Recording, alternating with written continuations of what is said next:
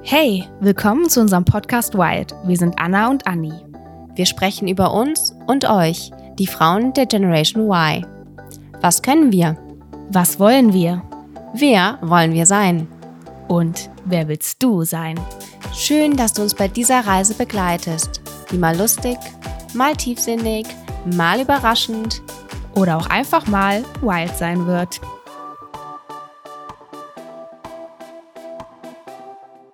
Hallo Anni. Hallo Anna. Ich bin heute tatsächlich sehr aufgeregt und freue mich total über diese Folge, denn das ist unsere Auftaktfolge für unseren Wild Podcast, in dem wir über ganz viele Themen sprechen, die Frauen der Generation Y beschäftigen.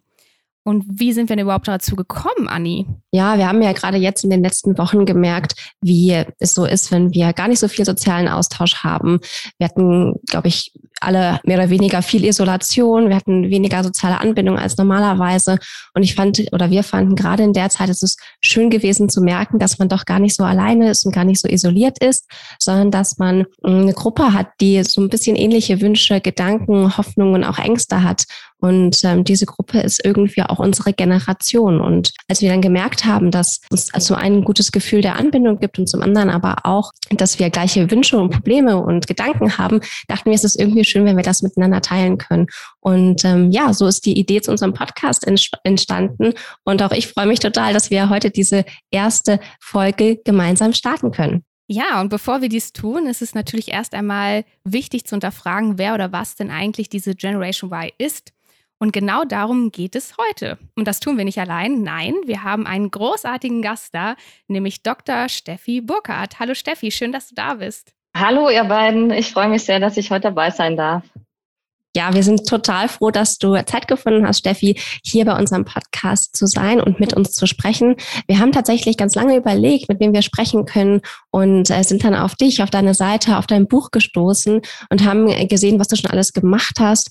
Du hast super viele interessante Dinge gemacht. Du hast schon, warst schon beim ZDF, beim ARD. Du hast ganz interessante Kunden und ja, Firmen, die du betreust oder mit denen du kooperierst. Du hast aber auch selber einen ganz, ganz interessanten Lebenslauf. Du hast nämlich eigentlich mal Sport Sportwissenschaften studiert. Und ja, wir wollen heute über beides mit dir sprechen. Zum einen natürlich möchten wir ganz viel von dir über dieses ähm, dein Expertentum der Generation Y natürlich erfahren. Und zum anderen wollen wir aber auch gerne mit dir über deinen eigenen Lebenslauf ein wenig sprechen und ähm, ja, über dich als Person ein wenig was erfahren. Also toll, dass du da bist. Ja, sehr gerne. Und ich bin ganz gespannt, welche Fragen ihr mir stellt. und ich, ich hoffe sehr, dass ein paar spannende Impulse für euch und eure Zuhörer und Zuhörerinnen heute auch dabei sind. Ja, da sind wir uns total sicher, denn wie Anni gerade erzählt hat, hast du ja einen super interessanten Lebenslauf und uns würde erstmal ganz brennend interessieren, wie du überhaupt dazu gekommen bist, dich für die Generation Y zu interessieren. Ja, das ist eine sehr spannende Frage. Ähm, wie Anja hat es ja gerade angesprochen, ich habe ja mal Sportwissenschaften studiert in Köln an der Deutschen Sporthochschule, die kennt ja vielleicht der ein oder andere und habe dann nach dem Studium festgestellt, ja, das Studium allein hat mir jetzt nicht irgendwie ausgereicht. Ich würde gerne noch eine Doktorarbeit draufsetzen im Bereich der Gesundheitspsychologie und habe dafür auch ein Unternehmen gebraucht, wo ich meine Doktorarbeit eben im, im Business-Kontext auch umsetzen kann. Und äh, habe mich bei verschiedensten Firmen beworben und in Leverkusen, ein großer Pharmakonzern, hat sich dann gemeldet aus dem Bereich betrieblichen Gesundheitsmanagement. Die fanden das ganz toll, was ich da vorhabe, haben mich dann auch eingestellt und äh, dann habe ich zwei Jahre dort gearbeitet. Und für mich war halt die Arbeit dort im Konzernumfeld ein richtiger Kulturschock. Ähm, ich war total motiviert und äh, wie so, wie es eigentlich jeder ist nach dem Studium, man will irgendwie raus, man will was bewegen, Projekte umsetzen und dann bin ich dort angekommen und das war eben genau das Gegenteil dessen, was ich mir vorgestellt habe. Also alles so klassisch hierarchisch top-down gesteuert. Chef was sagt, was zu tun ist. Ich sollte im ersten Jahr irgendwie gefühlt nur Excel-Tabellen für meinen Abteilungsleiter ausarbeiten und im Meeting nur nebendran die Protokolle schreiben. Ähm, Spontanität, das kannte man auch nicht so in der Abteilung. Es war auch alles sehr trist dort, also so graue Böden, graue Wänden, also so irgendwie auch ein Arbeitsumfeld, wo heute kein junger Mensch mehr Bock hat, drauf zu arbeiten. Und dann habe ich irgendwie schnell gemerkt, okay, das ist echt eine andere Kultur als die, die man sonst kennt als junger Mensch. Aber ich bin natürlich dort geblieben, zwei Jahre, weil ich habe die Doktorarbeit meiner, äh, die Studie meiner Doktorarbeit dort umgesetzt und brauchte halt die Menschen als meine Probanden. Und die Studie hat zwei Jahre gedauert und dann konnte ich eben nach zwei Jahren da raus. Und ich ähm, habe einfach auch festgestellt, diese Kultur spuckt mich so gefühlt Tag für Tag raus. Und ich bin aber auch irgendwie nicht so der einzige junge Mensch, dem es so geht, dass man sagt, man geht irgendwo motiviert raus und äh, geht aber nach ein paar Wochen, Monaten oder Jahren auch völlig frustriert aus einer Organisation wieder raus. Und ähm, da habe ich damals so tatsächlich auch angefangen, in 2014 einen Blog zu schreiben, wie es damals so üblich war, und war ganz überrascht, dass es Rückmeldungen gegeben hat. Und dann bin ich ja aus dem äh, Konzern raus und bin damals bei Gedankentanken, heute kennt man es unter Creator, eingestiegen, habe dort die Führungskräfteakademie aufgebaut und verantwortet und ähm, stand dann das erste Mal auch bei Gedankentanken auf der Bühne, weil damals der Stefan Friedrich, mein Chef, gesagt hat, Steffi, geh mal auf die Bühne. Äh, wir haben zu wenige Frauen auf den Bühnen. Und dann habe ich nach dem dritten Mal, nachdem er mich angesprochen hat, habe ich dann gesagt, na gut, dann gehe ich jetzt auch mal auf die Bühne, habe mich das dann auch wirklich getraut und habe damals dann über die junge Generation gesprochen und über diesen Clash, den wir eben spüren. Also es ist einfach diese zwei Welten, die zwei Kulturen, die aufeinandertreffen. Und wir stecken ja eigentlich in Deutschland auch tatsächlich so ein bisschen was wie in einer Kulturkrise. Wir sehen seit 2019, dass viele junge Talente Deutschland verlassen, um international zu arbeiten und äh, international irgendwie sich ein Leben aufzubauen. Und ähm, darüber rede ich ja jetzt wirklich schon seit sieben Jahren. Und es hat eben da mit meiner eigenen Geschichte angefangen und ging dann natürlich schnell weiter, dass ich mich auch sehr intensiv wissenschaftlich damit auseinandergesetzt habe. Nach dem ersten Mal auf der Bühne kamen auf einmal mehr Anfragen von Firmen, die gesagt haben, wow, ähm, was für ein Input, endlich mal ein junger Mensch, der auch mal aus seiner Perspektive spricht. Jemand, der sich einsetzt für die Bedürfnisse und Ängste und Sorgen. Anni hat es ja vorhin schon angesprochen, auch einfach von jungen Menschen. Das wird in der Wirtschaft noch zu wenig ernst genommen, zu wenig auch verstanden, genauso wie in der Politik auch. Und ich habe einfach gemerkt, wir haben keine Lobby.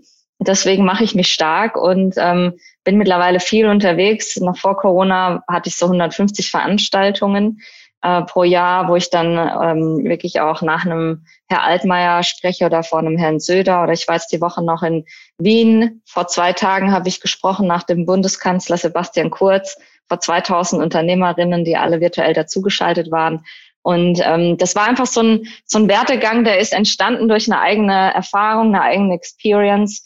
Und dann hat man eben auch viele Stimmen gehört, derer, die sagen, hey, mir ist es mal endlich ergangen. Und ich sage eben der Wirtschaft, ihr könnt euch das nicht mehr erlauben, weil der Talentpool wird immer kleiner, weil wir wissen eben, dass wir als junge Generation quantitativ in der Minderheit sind. Also wir wissen, das äh, Jahr mit der höchsten Geburtenrate war 1964. Da gibt es vielleicht den einen oder anderen bei euch von den Eltern, die in dem Jahr geboren sind. Ähm, meine Eltern sind aus der Generation. Und wir wissen, in 2017 haben wir nur noch die 700.000er Marke geknackt. Also wir werden eine unglaubliche Fachkräftelücke erleben. Und deswegen wollen auch alle Unternehmen jetzt die jungen Leute bekommen, aber vor allem auch die guten jungen Leute. Und das wird immer schwieriger. Wir haben jetzt Corona, aber es wird wieder die Zeit kommen, wo wieder mehr auch die Menschen eingestellt werden.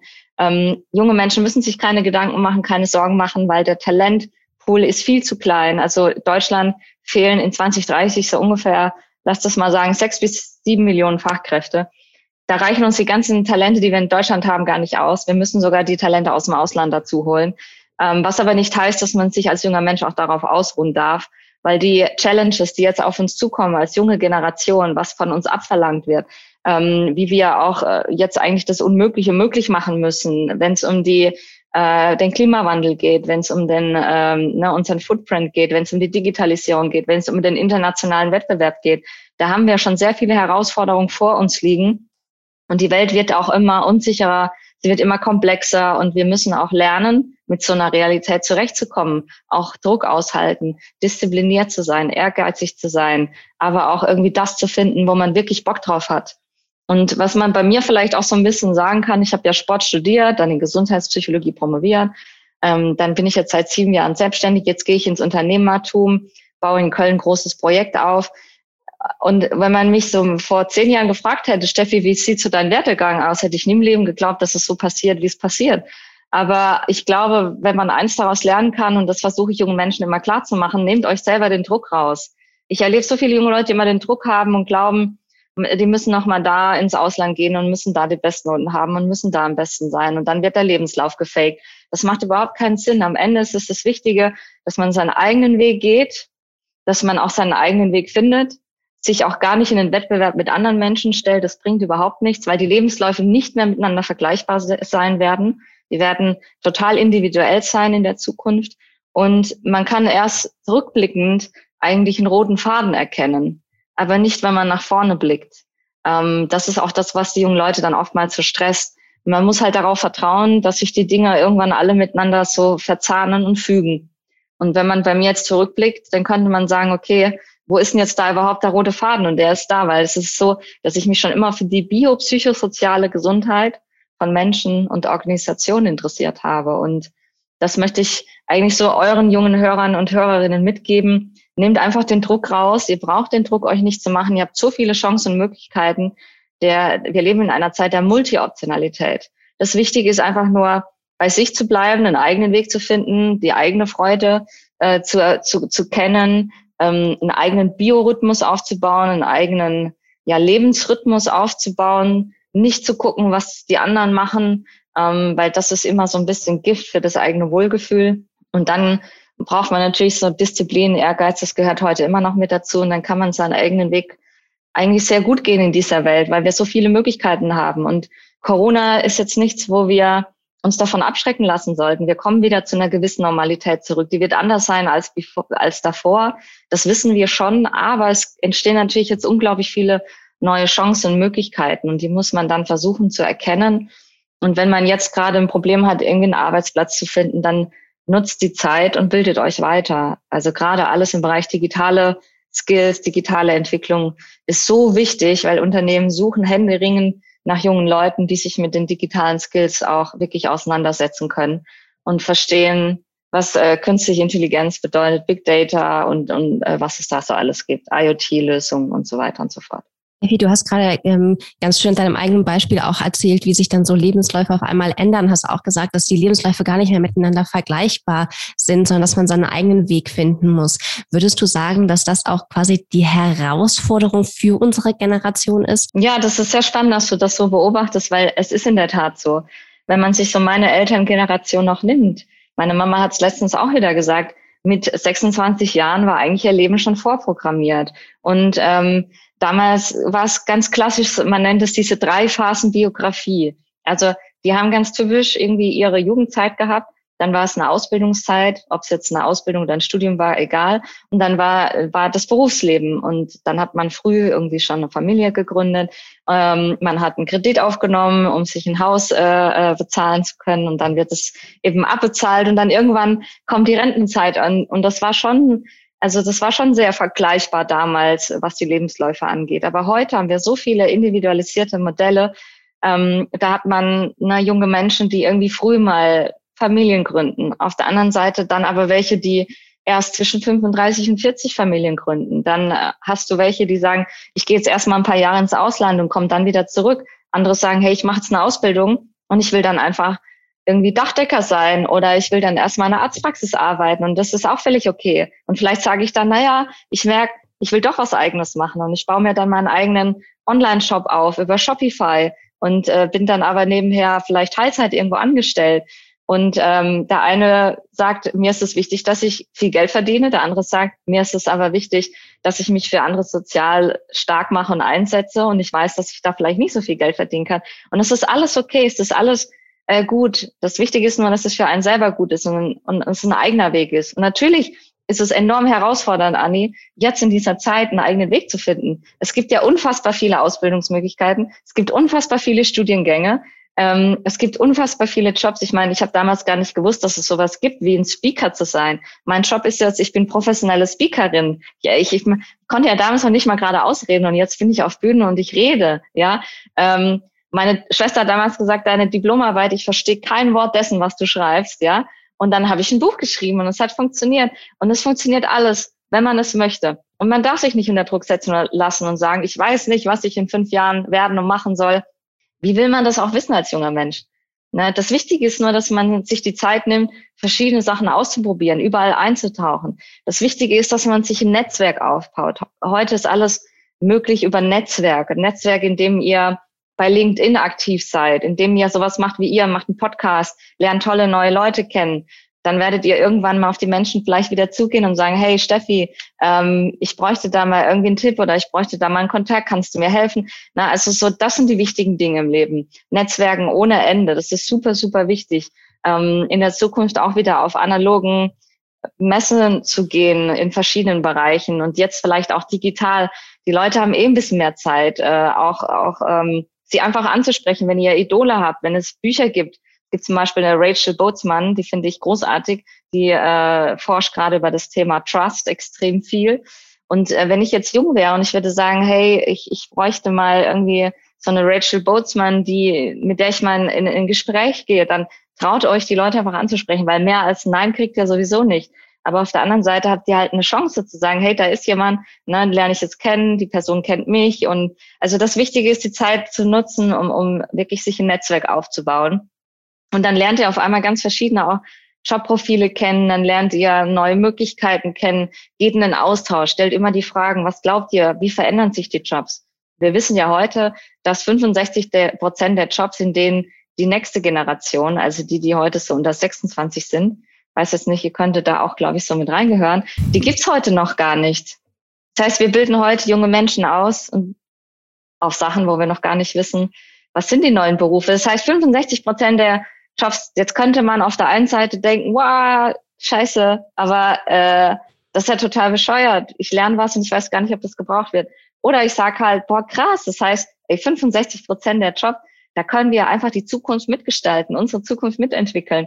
Wir können, ne, also ist auch immer die Frage, wie man drüber, drüber denkt. Und man muss höllisch aufpassen, wo man sich die Informationen herholt. Weil es gibt sehr viele Fake-Informationen, Fake News, und deswegen empfehle ich auch immer, setzt euch mit solchen Plattformen auseinander, wie zum Beispiel The World Economic Forum.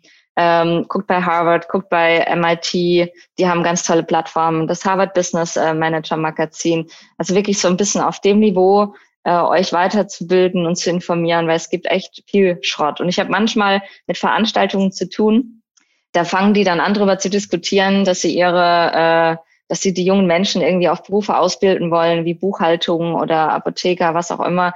Also diese Jobs wird es gar nicht mehr geben. Wer jetzt jungen Menschen noch empfiehlt, in solche Bereiche zu gehen, ähm, ist eine Katastrophe. Aber da sehen wir halt schon, es passiert vieles. Vieles ist im Wandel, ähm, was nichts Schlechtes bedeutet. Aber man muss halt eben genau darauf achten, wo holt man sich denn heute überhaupt die richtigen Informationen her? Das ist super wichtig. Ja, ich finde diesen Punkt dieser vielen Möglichkeiten, die man ja irgendwie hat, total spannend. Auf der einen Seite ist es natürlich toll, so viele Möglichkeiten zu haben.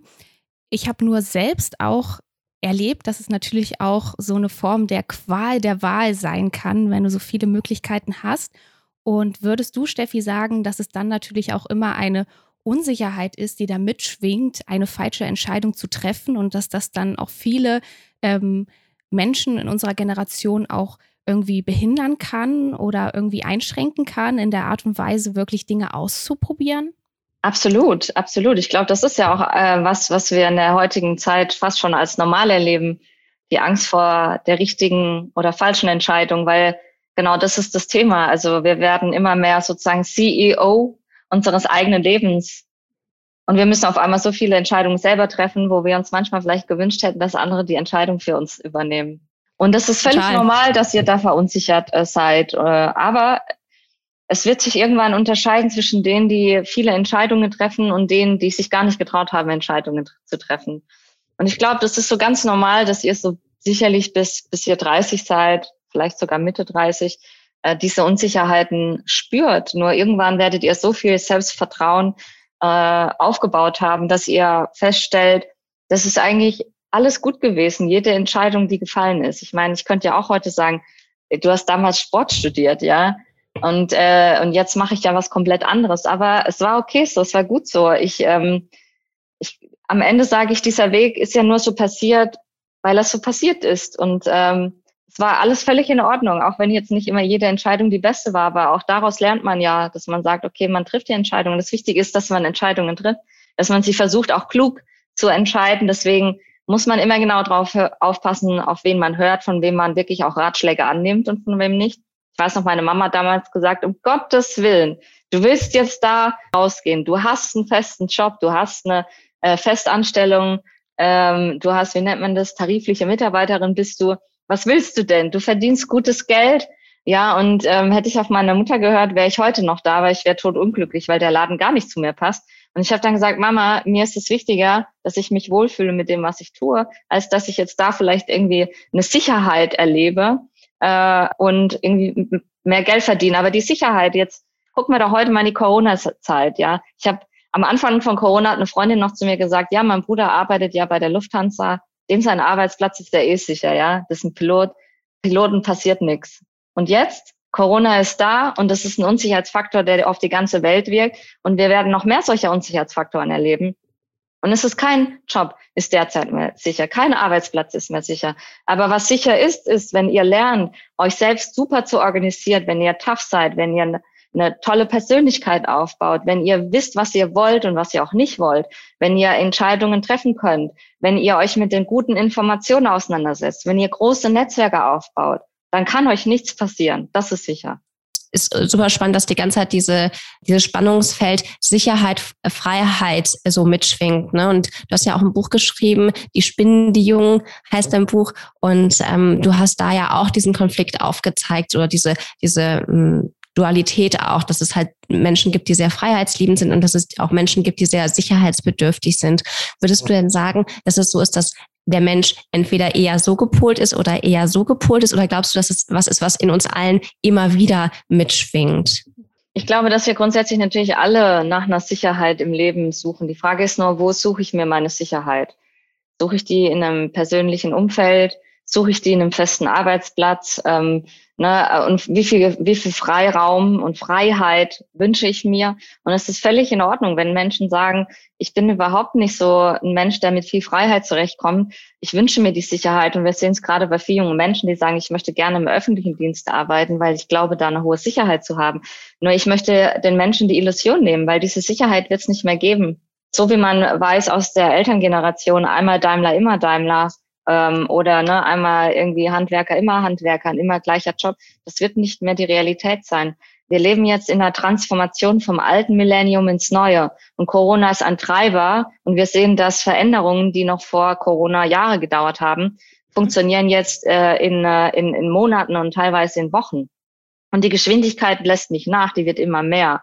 Und wir müssen deswegen extrem stark auf unsere Selbstkompetenz achten, dass wir uns in unserer Persönlichkeit entwickeln, dass wir uns auch mental damit auseinandersetzen, was es heißt, Sicherheit, Freiheit, was bedeutet das für mich im Leben, wie viel, wie viel Sicherheit brauche ich, wo ist vielleicht auch ähm, mein, mein gewünschtes Sicherheit, ähm, vielleicht sogar Illusionen, wo kann ich auch mehr Freiheiten äh, mir ähm, einräumen? Was bedeutet mehr Freiraum überhaupt und mehr Freiheiten in meinem Leben? Also man muss sich schon sehr stark mit dem Thema auseinandersetzen, vor allem weil wir jetzt auch einen neuen Megatrend durch Corona erleben. Und dieser neue Megatrend ist natürlich auch Sicherheit. Wir geben gerade auch Freiheit auf für, für mehr Sicherheit. Und, und das ist eine ganz spannende Beobachtung. Und wir wünschen uns mehr subjektive Sicherheit, aber auch natürlich mehr objektive und gesellschaftliche Sicherheit. Ähm, nur ich stelle eben fest, dass gerade auch in der jungen Generation der Wunsch nach Sicherheit enorm da ist, was ja klar ist, weil so viel Unsicherheit im Leben da ist. Nur diese, das ist ein Thema, da muss man sich intensiv mit beschäftigen mental, um zu lernen, in dieser unsicheren und zunehmend komplexen Welt mental gestärkt zurechtzukommen. Wir sprechen ja da von einer mentalen Resilienz. Es gibt auch einen Forscher, Nas, ähm, Nicolas Taleb heißt der, der hat ja auch das äh, Modell von Antifragilität entwickelt, der sagt, nein, das, äh, was wir eigentlich brauchen, ist, wir müssen lernen, wirklich auch mit Stressmomenten im Leben zurechtzukommen, weil das stärkt uns am Ende. Also es macht uns antifragil. Äh, Corona ist ein unglaublicher Stressfaktor, aber ihr werdet alle als junge Generation gestärkt da rausgehen, weil ihr lernt, äh, auf einmal eben, wenn eine nächste Stresssituation kommt, anders mit der umzugehen. Und wenn man das auch so ein bisschen versteht und sagt, na ja, es gibt halt so, das eine ist das robust zu sein, das nächste ist aber die Stufe der Antifragilität und das Gegenteilige ist fragil zu sein, also wirklich gar nicht standzuhalten, wenn Stress auf uns zukommt. Das macht uns, ne, also da kannst du ja fast gar nicht mehr existieren in so einer Welt, wenn du eine gewisse Fragilität an den Tag legst. Und wenn du eine äh, Robustheit oder Antifragilität aufbaust, bedeutet es, du musst dich ganz bewusst immer wieder in solche Stressmomente bringen. Nur wichtig ist, dass der Stress nicht zu lange andauert, dass es auch durchaus guter Stress ist, weil wenn es zu lange, zu viel schlechter Stress ist, dann muss man sich 100 Prozent auch wirklich die psychologische Unterstützung von außen holen. Und auch das ist total okay. Nur als Beispiel, ich arbeite derzeit mit einer Performance Coach zusammen, die ist Psychoanalytikerin. Äh, und ich rede mit der immer, wenn ich den Bedarf habe, äh, derzeit virtuell. Und wir sprechen dann darüber, was sind meine Verhaltensmuster, was sind die mentalen Grenzen, die ich im Kopf habe, wie kann ich mit Situationen umgehen und wie kann ich dann daraus gestärkt hervorgehen, um wieder meine Performance äh, zu erbringen oder zu steigern. Also es ist auch völlig in Ordnung. Es war ja so ein bisschen in unserer Elterngeneration nie so das Thema, dass man über die Psyche spricht, über mentale Stärke oder vielleicht auch mal, dass es einem nicht so gut geht. Aber wir wissen ja genau, das müssen wir heute tun. Wir müssen uns in der, in unserer Persönlichkeit enorm weiterentwickeln. Und das funktioniert nur, wenn wir uns auch mit der, mit unserer mentalen Situation auseinandersetzen und uns durchaus auch mal Hilfe dazu holen. Warum nicht?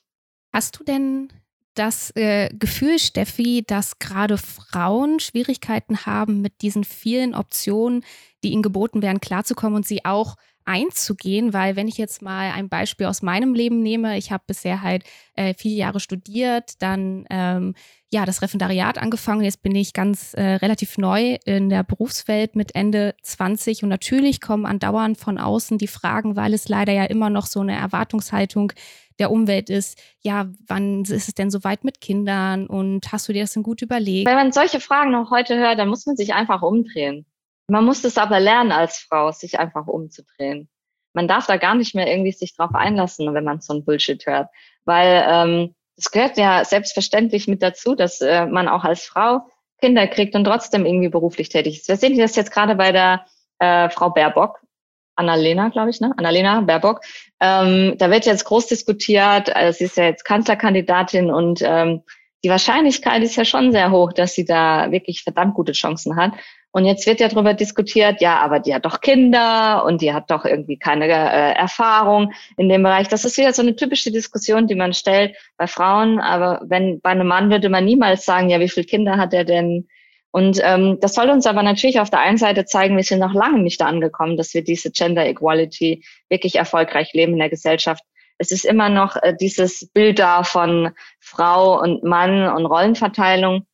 Aber da müssen wir stark sein, wenn wir es wollen und müssen uns eben ähm, müssen uns immer wieder irgendwie dagegen wehren. Wehren ist jetzt vielleicht falsch gesagt, aber aufzuzeigen, dass doch ein, ein, ein Lebensweg auch für eine Frau sein kann, beides zu haben.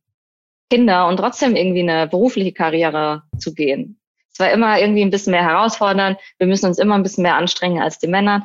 Das dauert noch sicherlich irgendwie ein paar Jahrzehnte, aber da müssen wir uns auch für stark machen. Wir müssen uns auch immer die positive Beispiele und Modelle vor Augen führen. Das machen wir viel zu wenig. Es wird immer viel zu oft präsentiert. Wo sind die tollen Wissenschaftler? Wo sind die tollen Nobelpreisträger? Wo sind die tollen Regierungschefs? Aber es gibt so viele positive weibliche Vorbilder, ob es die äh, Premierministerin ist aus ne Neuseeland, äh, ob es eine von der Leyen ist, die ja auch fünf Kinder hat, ähm, ob es Nobelpreisträgerinnen sind, wie letztes Jahr im Bereich äh, Chemie.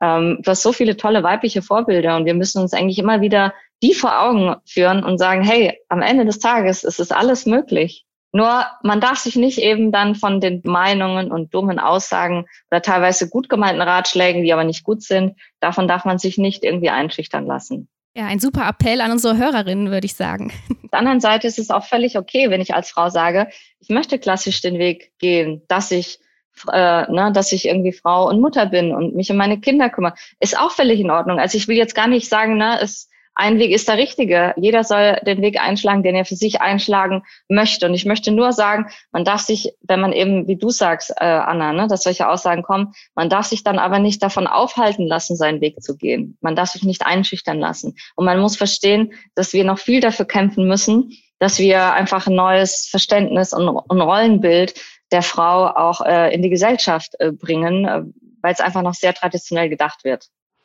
finde es total spannend, dass du ähm, ganz viel ja darüber sprichst, dass wir an uns selber ja auch arbeiten müssen. Ne? Wir müssen immer wieder gucken, was, wo, ja, was möchte ich für mich? Wo soll mich mein Lebensweg hinführen?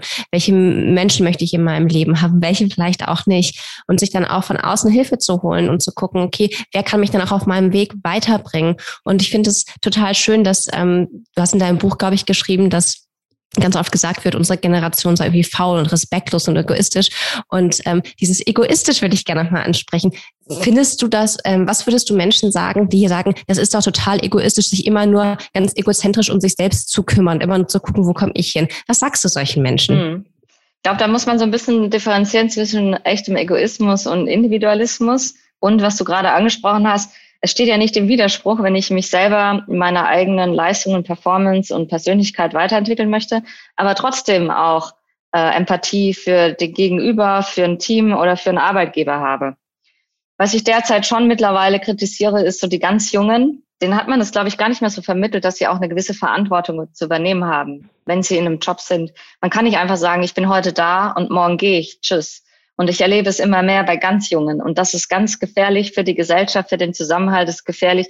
Das ist eine Herausforderung für die Unternehmen. Die trauen sich teilweise auch gar nicht irgendwie offen, äh, solche Themen auch mal anzusprechen, zu sagen, hey, mir gefällt es gerade nicht in meinem Job oder ähm, ich komme gerade nicht mit dir als Kollege klar, können wir mal irgendwie offen drüber sprechen. Da werden dann nur noch WhatsApp-Nachrichten geschrieben, wenn man es überhaupt tut.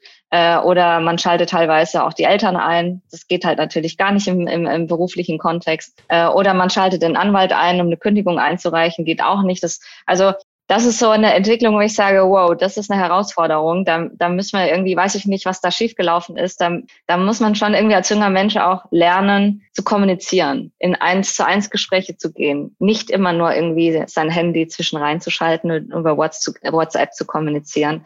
Und ähm, das ist dann für mich so ein Moment, da sage ich, das ist Egoismus. Wenn ich wirklich sage, heute arbeite ich in meinem Job und am nächsten Tag reiche ich einfach die Kündigung ein. Gestern habe ich noch kommuniziert, alles ist super. Das ist Egoismus. Aber es ist nicht Egoismus, wenn ich sage, ich sage durchaus mal Nein und sage, nee, diese Aufgabe möchte ich jetzt nicht annehmen, weil ich habe zu viel auf dem Tisch. Mir geht's gerade nicht so gut, ich brauche jetzt mal eine Pause. Ich nehme mir auch mal Zeit für Meditation oder Yoga.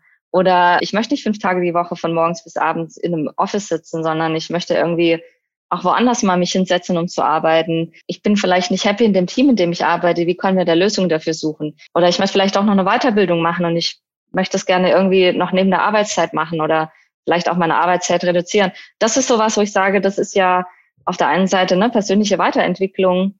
Das sind aber auch Gedanken, die so mir gefühlt sind. Und, und das ist halt beides, was es braucht. Also reiner Egoismus ist da bei dem einen oder anderen in der jungen Generation. Das hat es wahrscheinlich in jeder Generation schon gegeben. Trotzdem beobachte ich, dass gerade die Jungs schon so ein bisschen in Watte gepackt sind. Das heißt, um deine Frage zu beantworten, es gibt eine großen Unterschied zwischen Egoismus und Individualismus. Du hast gerade gesagt, dass du ähm, das Gefühl hast, dass die junge Generation eher in Watte gepackt wurde und hast in deinem Buch ja auch ähm, thematisiert, dass der Einfluss der Erziehung auch eine ganz große Rolle spielt und hast die Eltern als Helikoptereltern schön betitelt.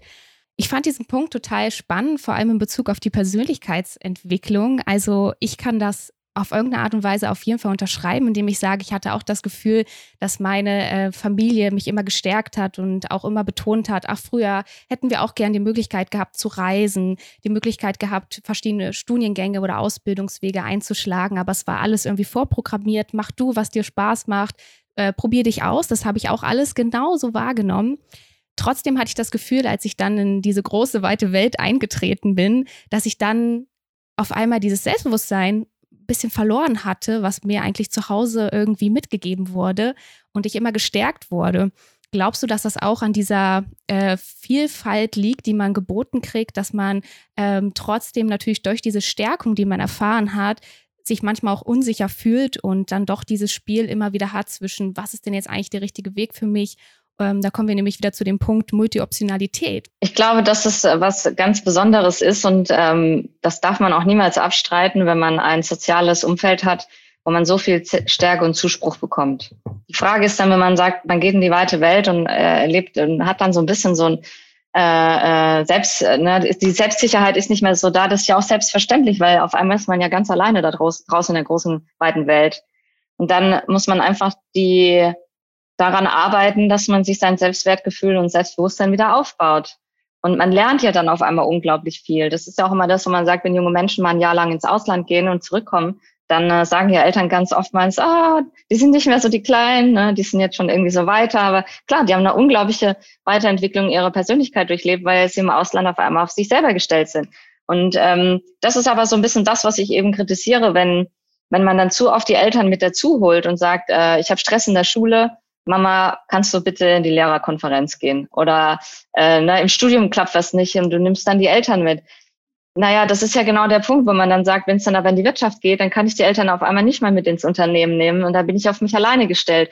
Und das meinte ich so ein bisschen, da muss man natürlich als Eltern auch wissen, wie man damit umgeht, ähm, na, wie viel, wie stark man seine Kinder in Watte packt. Und manchmal ist das auch so eine Kompensation. Wir haben jetzt gerade in eurer Generation die Herausforderung, dass eure Eltern meistens beide berufstätig sind.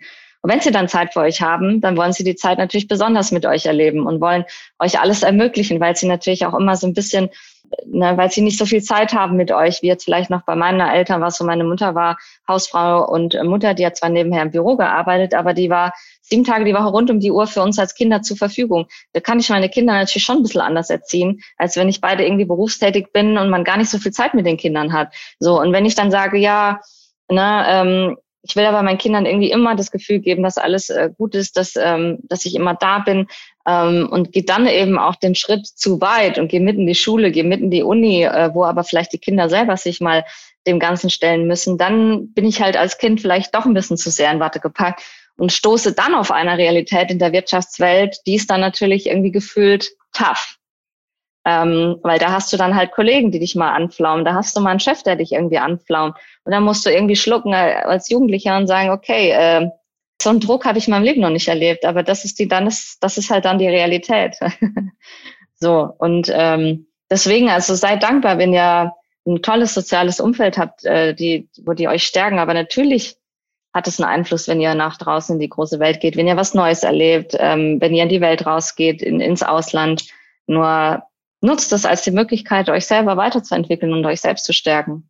Ja, Steffi, ich finde es irgendwie so schön, wie du die ganze Zeit auch davon sprichst, dass wir uns stärken müssen, dass wir an uns arbeiten sollen, dass wir gucken sollen, dass es uns gut geht und dass wir ähm, gucken müssen, womit wir uns wohlfühlen. Am Ende ist es so, jeder Mensch wächst und entwickelt sich weiter im Leben. Hoffentlich. Hoffentlich, ja. Sonst wäre es mhm. nicht mehr tot. Da ist es ja einfach langweilig im Leben. Und natürlich äh, gibt es halt so, so einen Moment im Leben, da verändert sich viel, da entwickelt ihr euch halt enorm viel weiter. Und die Welt, sage ich mal, die noch so ein bisschen behütet im Studium oder in der Ausbildung ist, ist halt ein bisschen anders als die Welt, wenn ihr dann draußen, sage ich mal, in, in, in, in der Wirtschaftszeit so. Das ist einfach ein bisschen, das sind andere Spielregeln, die da vorherrschen. Und die dann zu lernen und das zu verstehen und zu adaptieren, das ist natürlich schon der Moment, wo ihr dann wahrscheinlich teilweise auch denkt, boah, krass, bin ich dem gewachsen und irgendwie kann ich das nicht. Und das sind ja so viele Selbstzweifel. Ich meine, ich hatte die auch alle, aber am Ende waren die total unnötig. Ihr, ihr wächst da eh alle rein. Nur wir müssen uns einfach äh, alle, egal ob jung oder alt, mit uns selber auseinandersetzen und uns entwickeln. So. Und du siehst halt einfach im Leben irgendwann, wer tut's nicht. Ist auch okay, wenn man es nicht will. Aber ich kann immer nur jedem wirklich das mit auf den Weg geben, ja, an, an der eigenen Persönlichkeit zu arbeiten. Weil am Ende ist es genau das, was dann unterscheidet, bin ich im Leben glücklich oder bin ich es nicht. Und ich glaube, das ist das Entscheidende. Weil es ist auch nicht immer gesagt, dass wenn ich jetzt sage, okay, ich entwickle mich nicht und ist mir alles egal und ich mache nichts und ich mache einfach einen Job, ähm, dass ich dann vielleicht in zehn Jahren aber hochgradig unglücklich bin und dann aber merke, huch, jetzt habe ich das Problem, ich verstehe die Welt um mich herum gar nicht. Da hat sich so viel verändert und wie kann ich jetzt noch anschließen?